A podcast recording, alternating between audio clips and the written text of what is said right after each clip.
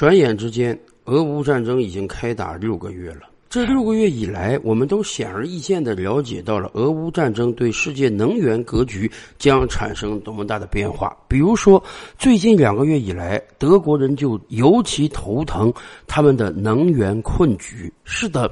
本来自己国家能源就不够，又自费长城的把大量的火电站、核电站通通关掉了。本来以为可以踏踏实实的每年从俄罗斯进口大量能源，可是今天这一切化为了泡影。而尤为值得可惜的是，德国人都参与建设的北溪二号，现在迟迟不能使用。所以很显然，俄乌战争对于世界能源领域的改变是非常巨大的。到今天，我们还在忍受着俄乌战争带来的高油价。可是大家知道吗？这场战争对于整个世界经济格局的改变也是非常重大的。有很多事情我们可能都一开始想象不到，比如说，俄乌战争对我国的进出口贸易是一个巨大的催化剂。过去两个月以来，当我们在谈论世界各国经济的时候，我们愿意频繁的使用一个词，什么呢？逆差。我们发现，世界主要工业国在过去半年纷纷出现了逆差。美国逆差呢？当然这是司空见惯的。可是日本逆差了，韩国逆差了，德国这样一个世界工业强国，这样一个过去几年世界顺差第一国，竟然也在今年五月份出现了逆差。不光是世界工业强国，像印度啊、越南呀这些新兴崛起的国家，在过去几个月也。也都遭受到了逆差，以至于很多人不禁要问：你也逆差，他也逆差，那么到底是谁顺差呢？问得好，我们顺差。今天全球大概只有两种国家存在顺差。一种呢是像俄罗斯啊、阿根廷啊、沙特呀这样的能源资源大国，没办法，老天爷赏饭吃，人家的土地底下就埋藏着数之不尽、用之不完的石油、天然气，所以他们可以在能源价格飙升的时候享受到逆差，而另一种国家或者说另一个国家就是我国了。当大多数工业国由于这样那样的原因造不出足够的工业品出口之时，当全球老百姓都翘首以盼从他国进口工业产品之时，享有世界工厂美誉的我国当仁不让的担当起了这个重任。也因此，我国在过去这半年，说实话，顺差的数字简直是大的惊人啊！惊人到什么状态？海关总署刚刚给出的数字，我们先跟大家分享一下啊。八月七日，海关总署发布的数据显示，今年前七个月，我国进出口总值达到了三点六四三万亿美元，同比增长百分之十点四，其中。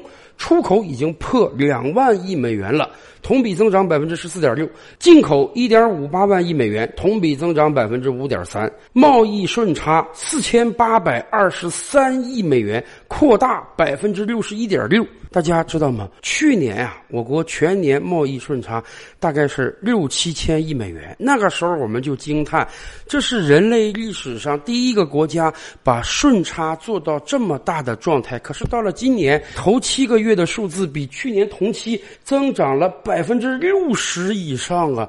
所以大家可以想见一下，到今年年底，我们这个顺差将大到什么状态？甚至我们可以单单看刚刚过去的七月份，这个数字更是大的会惊掉你的下巴。具体到七月份，按照美元计价，我国进出口总值达到了五千六百四十六点六亿美元，增长百分之十一。其中，出口三千三百二十九点六亿美元，同比增长百分之十八。进口两千三百一十七亿美元，同比增长百分之二点三，贸易顺差达到了一千零一十二点七亿美元，扩大百分之八十一点五。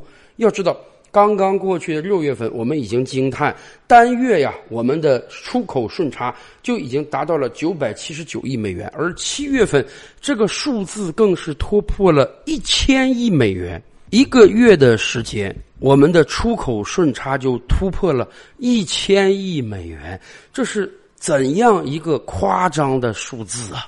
我们早就说过，工业是有着点石成金的魅力的。真正把工业搞好了，工业出口国赚到的钱远比那些资源国、能源国要多得多呀。为什么过去几个月我国出口顺差数额越来越大？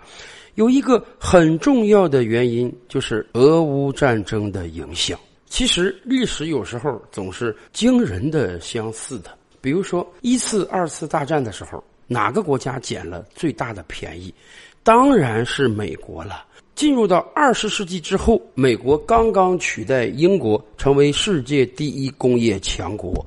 然而那个时候，论国力、论军力，美国在欧洲排不上号。英国、法国那只把美国当小弟弟看待。然而两次世界大战改变了世界的格局。欧洲那里打成稀巴烂了，每个国家都需要大量进口物资以弥补不足。不光要进口这个武器啊，还要进口大量的能源资源、工业制成品。而环顾全球，当时哪个国家有能力出口？当然就是美国了。美国可以乐得隔岸观火，你打你的，我生产我的。你打的时间越长，打的越惨烈，那才越好呢。那你必须从我这里大量进口。所以我们说，两次战争的横财让美国彻底登上了世界霸主的位置。其实后来的朝鲜战争、越南战争又何尝不是这样？二战之后，美国人对日本人恨的也是牙根痒痒啊。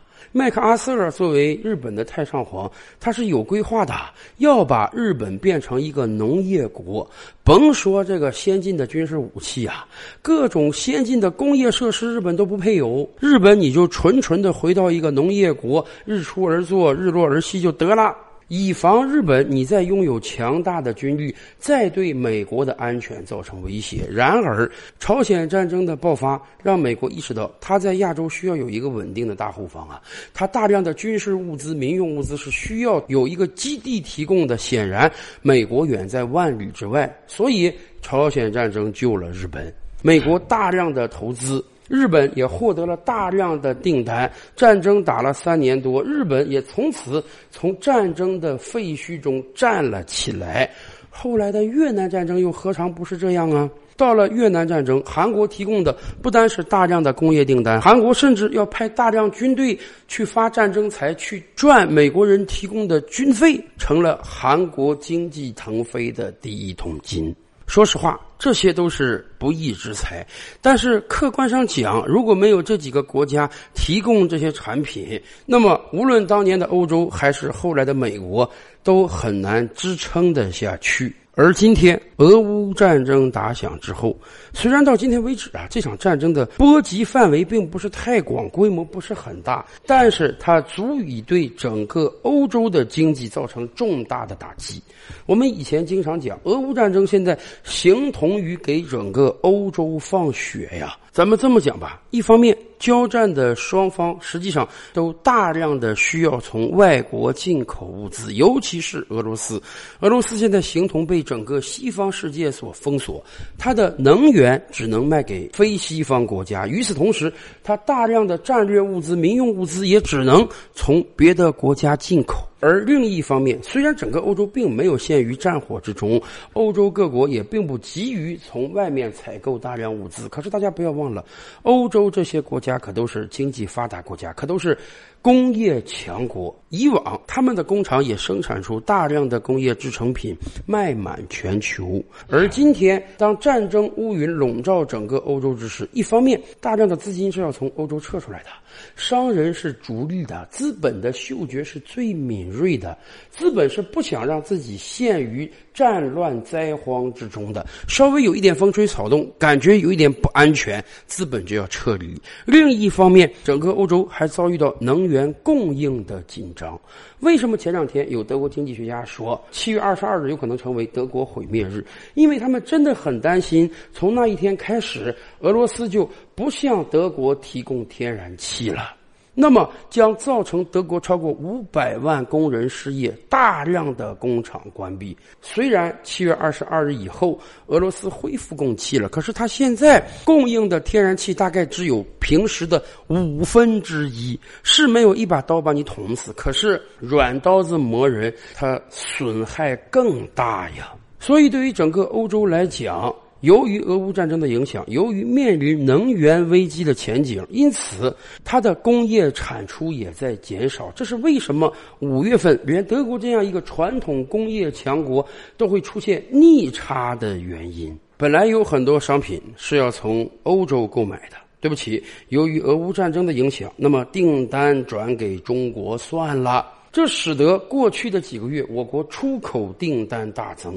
实际上，我们从一个单一商品中就能看出来。什么商品？汽车。大家能想象得到吗？终有一日，我国将成为世界第一汽车强国，我国出口汽车将排名全球第一。这个事儿听起来有点像天方夜谭，但是这个事儿实际上已经在一步一步的实现之中了。去年，我国出口汽车超过两百万辆。我们已经超越了韩国，迈上了第三的宝座。而今年一到七月份，我国出口汽车速度进一步加快。也是根据海关总署八月七日的消息啊，一到七月份，我国出口汽车达到了一百五十九点七万辆，同比增长百分之四十三点九。照这个数字推算，今年超过两百万那是一定的，而且。近几个月以来，我们不单出口汽车的数量在增加，出口汽车的金额也不断在增加。按照这个数字推算，到今年年底啊，我们很有可能在出口汽车数量上超越传统汽车强国德国。下一步我们要超越的最后一个目标，就只剩下日本了。当然，我国汽车出口领域的大爆发，主要原因是因为电动车对整个产业格局的重塑。电动车时代到来了，我们和德日这种汽车强国站到了同一个起跑线前，甚至我们恐怕已经抢跑好久了。而再加上俄乌战争的影响，无疑这是一个很强的助推剂。为什么这么说呢？因为俄乌战争影响，因为能源价格飙升。今天大量的欧洲人在买车的时候啊，他要考虑的是。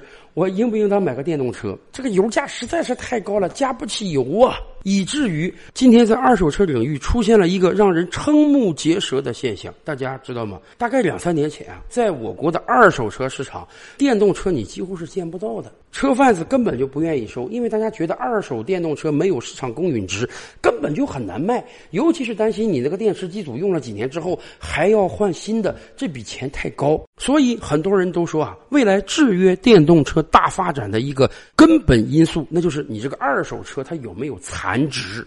然而，大家想象得到吗？今天在欧洲市场上，二手电动车是大行其道的，甚至有很多我国品牌的二手电动车，它在欧洲市场的二手车价值比在我国市场的新车价值还要高上两倍呢。为什么？因为俄乌战争的影响，因为欧洲产业链的缺失，导致很多车厂来不及生产出大量的电动车，所以消费者宁愿去买一个二手电动车。当然，影响我国外贸出口不断增长的因素一定是很多的。近些年来，我国经济的提升，中国品牌的不断加强，中国工厂不断被全球各国人士的认可，以及其他国家的过于拉垮，都是我们外贸出口不断增长的原因。但很显然，俄乌战争对我国外贸出口影响也一定是很大的。很多欧洲人担心啊，这场仗再打下去，不知道欧洲还要被放血多长时间。人们实在是想象不到，这场已经进行了半年的战争，有没有可能再来半年，再来一年？而对我国企业而言，确实这也是一个千载难逢的机遇。虽然我们不想发战争财。但是客观上，真的很多经济体的崛起，那都是源于一场战争啊！照吕拍案，本回书着落在此。